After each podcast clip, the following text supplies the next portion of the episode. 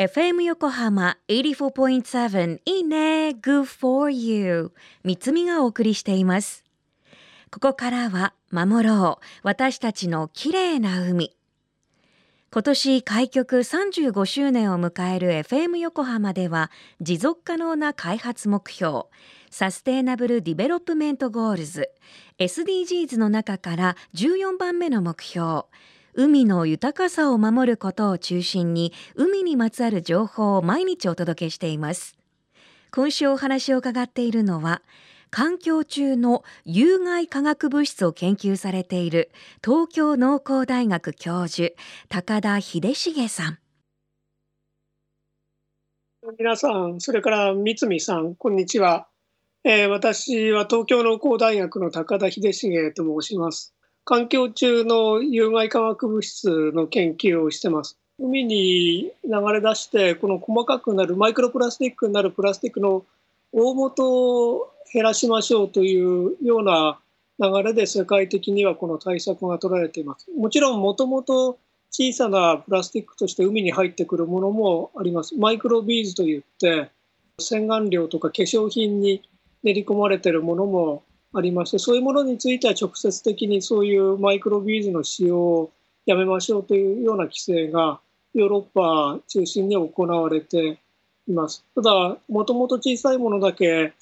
規制してればいいということではなくて、大きなもの、例えばレジ袋が海に入ってくれば、レジ袋1枚で数千個のマイクロプラスチックが発生してしまいますので、ボロボロになって。で、ペットボトルの蓋でもやっぱり数百から数千個のマイクロプラスチックになってしまいますので、もともとの大きなこのプラスチックのゴミの海への流入、それから海への流入というよりは、その使用自体を減らしていきましょうということで対策が取られています。そういう海に入ってきやすい大きなプラスチックのゴミの元になっているのは、大半がこの使い捨てのプラスチックです。一回使うとゴミになってしまうので、ちゃんと捨てられないと海に入ってくるわけなんで、まずはそういう使い捨てのプラスチックの使用自体を減らしていきましょうということで、世界的には対策が行われています。例えばこのレジ袋ですね。レジ袋については使用禁止、あるいはも非常に厳しい国では生産禁止という国、あるいは旅行者が持ち込むことも禁止されている国もあります。それからだんだん緩くなるとあの有料化するとか、今では世界大体100カ国以上であのレジ袋に対して国レベルでの何らかの規制が行われています。でもう一つ海に入るプラスチックの中で大きなものはペットボトルになります。でマイクロプラスチックになりやすいのはそのペットボトルの蓋になりますが蓋単体で売ってるわけもなくあのペットボトル全体を何とかしなきゃいけないんですがそのペットボトルに対する規制という点ではイギリスでは公共的な施設あの動物園とかその他の公共的な施設でのペットボトルの販売が禁止されています。それからアメリカではサンフランシスコの空港ではあのペットボトルによる飲み物の販売がやはりそこでも禁止されているというふうにペットボトル自体に規制をする動きもヨーロッパ中心に出てきてます。ヨーロッパで行われるあの首脳会談等のニュースをよく注意して見てもらうと机の上に置いてあるのがペットボトルではなくてガラスの瓶になっていることに気がつかれると思います。でヨーロッパではそのペットボトルの使用自体を減らしていきましょうということでガラスの瓶に置き換えたりあるいはマイボトルを使って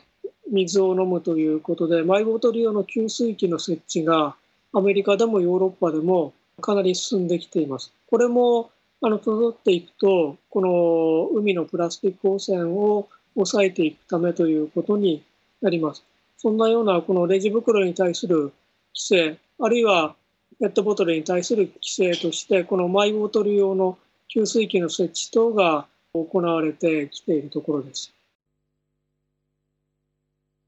高田先生ありがとうございます。今週もいろんなお話聞けそうで楽しみです。出てきましたペットボトルの規制。もう随分私の周りでもペットボトルではなくてマイボトルを持ち歩くようにしようっていう動きも増えていたりはするんですけれどもじゃあ給水スポットはどうなのか。これから先もっともっと暑くなっていきます。そうすると街を歩いていても喉乾いたな熱いペットボトルに入っている飲み物買っちゃいますよね。でそれを